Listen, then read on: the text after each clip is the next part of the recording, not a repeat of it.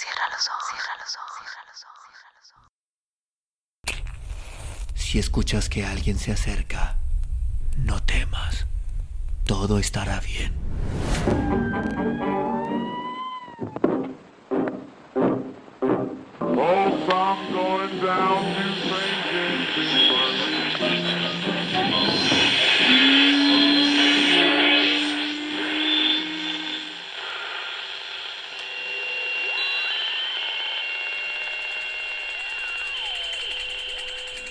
Estás escuchando, Crónica, Crónica, Crónica el lugar, el lugar donde, donde entra por tus oídos. Entra por tus oídos. Bienvenido. Vinigundanza. Andrés Enestrosa. Se cuenta en el istmo de Tehuantepec con el nombre de Vinigulaza, la leyenda más vieja de la tradición zapoteca. Unida a la historia de los orígenes, ha llegado hasta nosotros después de un largo itinerario incompleta, borrosa y de trecho en trecho, brincando sobre abismos. Y entonces se pierde su rastro y hay que volver la tradición. Factura la palabra, adelantar y retroceder el acento para hallarla. Y se encuentra con una huella nueva, y a veces en cada rumbo de la misma época distinta. Por flexible, la palabra vinigulasa puede significar según que avance o retroceda el acento, varias cosas. Y a cada significado puede corresponder perfectamente una leyenda distinta. Vinigulasa, sin preocupaciones filológicas, denota solamente un grupo de hombres que existió hace muchísimo tiempo. Estos hombres fueron, si se atiende a un relato que forma parte del cuerpo total de la leyenda y que es muy poco conocido, gentes feas, de gran estatura, algunas casi gigantes. No se sabe por qué conducto de quién un dios desconocido quiso imponerles y habiéndole desobedecido, mandó destruirlos. Y se quiere colocar los días en que ocurrió esta catástrofe cercanos, revueltos con los días del diluvio universal. Terminan diciendo los que así la atienden que aparte de los molinos y trastos de cocina que los ríos arrastran cuando las lluvias los hincha de floror, o que aparecen las grandes excavaciones, nada más se sabe de los biligulasa. También se cuenta, sin atender a aceptación de la palabra, sino fijándose únicamente en que designa a un grupo de hombres que Vinigulasa no lo eran todos, sino unos cuantos, que estos eran elegidos de los dioses y que cada conglomerado vivía sin ser visto por más que los espíritus superiores para encauzar la vida de estos conglomerados, que eran sabios sacerdotes, valientes guerreros, magos y adivinos y que cuando los dioses soltaban sobre los pueblos las grandes calamidades, antes que nadie estos hombres hacían penitencia y muchas veces se sacrificaban en aras de las deidades.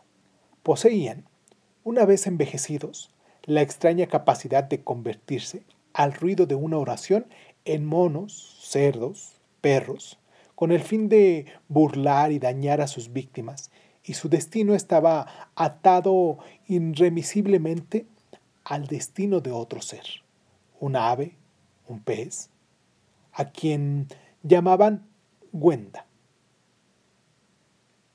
En sílabas, gula o gulasa quiere decir el viento que chocó con otro y se dispersó. Pero unidas las dos primeras sílabas y acentuadas, solo la última, y vini sería surco o gajo, o línea recta, como surco, separado, roto. Pero esto es nada más curiosidad. No solo en Juchitán o en Tehuantepec se conoce la historia en la que se refiere que los zapotecas se decían a sí mismos descendientes de los árboles, con más frecuencia de sus raíces, y también de algunos animales. El fragmento gulasa, deshecho en dos tantos, gu y laza, quiere decir el primero raíz, camote, y el segundo fibra. Por extensión, lo que es flexible, como la fibra. En este caso, los vinigulasa fueron gente nacida de las raíces de los árboles. Lo dicen hasta hoy los descendientes puros, orgullosos de sus antepasados, que los padres de la raza eran, en el dolor, en la vida, flexibles como las raíces de donde brotaron, y la pronunciación más usual de la palabra está de acuerdo con esta interpretación. Hay una leyenda más que refiere que los zapotecas cayeron a la tierra en forma de pájaros, de una nube. Sabían cantos melodiosos, y en las plumas trajeron pintados todos los colores del trópico. Gula, en Tehuantepec, o Gola, en Juchitán, es respectivamente anciano. Isa, nube. Como quien dice, gente anciana, la que tuvo su origen en las nubes. Ellas se llaman a sí mismas Vinisa y a su lengua dicha sa. Y de estas denominaciones se valían para diferenciarse de otros pueblos de Naragua. Mil veces hemos creído que Vinigulasa quiere decir gente que chocó entre sí o con un enemigo. De Vini, gente. Como en todos los casos, Gula, choco, y Sa, entre sí, o Gulasa, choque, en tiempo pasado. Gula, acentuada también, pero llamada la voz hacia adentro, de tal suerte que imite lamento, significa roto, disperso, separado. Con la partícula sa, contonando uno de otro, tendríamos gente que se dispersó o se separó una de la otra. Pero sa es también música, danza, fiesta, y tal vez la primera separación vino después de oír música y haber danzado. El tiempo pasado es tan correcto decir gulasa o gundasa. Y aquí entra recto, con los dos pies sobre esta afirmación. Un recuerdo de mi niñez. Todos lo saben, los niños cantan danzando, unidos en coro con la cabeza inclinada y las manos anudadas atrás, un canto triste, monótono, casi siempre a la orilla de la noche. Bitsasa, bitsasa, au. Se abaniza, se abaguíe. Se abananda, se abayú. Bitsasa, bitsasa, au. Vinigulasa, mache, e, mache, gira, gitzilayu. Coladera, coladera, au. Caerá agua, caerán piedras, caerá frío, caerá tierra. Coladera, coladera, au. Los vinigulasa se van, acabará todo el pueblo de la tierra. Se sabe muy bien que los enviados de Moctezuma y Huicamina nunca tomaron de entre los zapotecos una sola gota de sangre para teñir la ofrenda de sus dioses, y que este orgullo se les había hecho latido en las venas.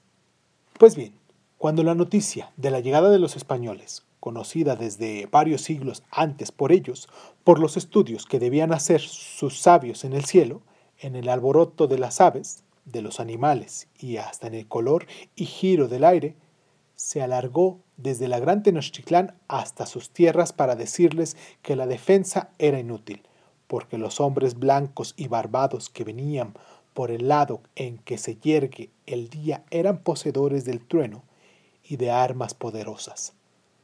Los zapotecas, antes que la dominación, prefirieron morir algunos y otros caminaron en distintas direcciones llevándose la tradición, la materia y la impalpable.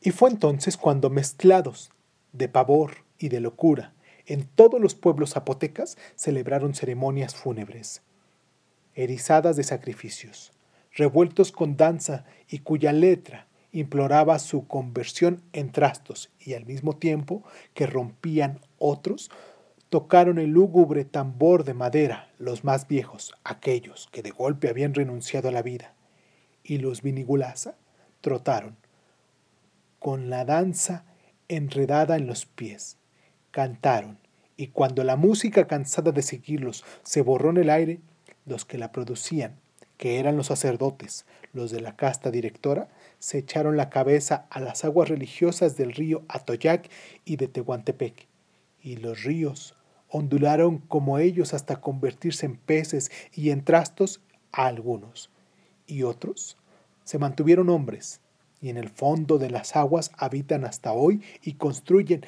esos juguetes, trastos de cocina e imágenes de los ríos. Camino del mar, abandonan cuando enfurecidos saltan fuera de su cauce. Algunas gentes de hoy, en quienes ya no se le oye la voz del orgullo de los antepasados, aseguran que no todos aquellos hombres se dispersaron, sino que algunos se sujetaron al conquistador y edificaron la iglesia de Juchitán. Pero responden los atentos al pasado que la iglesia la construyeron en un momento retorno de la noche a la mañana, los mismos Vinigulasa, llamados esta vez Vinibiri, hombres, hormigas por menudas, abundantes y laboriosas. Se cree que estuvieron por última vez los que caminaron por la tierra de Latebala, en Late Shunashi y en Cuscumate, muy cerca de Juchitán, los dos primeros sitios y en la punta del distrito el último, para que sea más recta la afirmación de que los Benigulasa se dispersaron después de oír música y danzar, observase esta verdad que es como el eco de otra verdad recóndida y remota.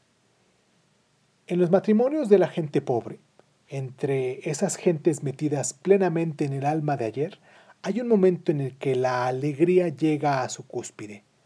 Ahí se toca una música sencilla, elemental, triste, y la novia danza con el novio y recoge en el centro de la enramada, en una jícara de colores, una dádiva, seis centavos por regla general. Mediuska, decimos. Y todos toman un trasto y escapan para romperlo de la manera que se aleja el dolor. Es signo que al separarse los desposados de la casa paterna, concluye, da una vuelta exacta, una línea de la vida, y equivale a decir adiós. Tal es la leyenda de los Vinigulasa.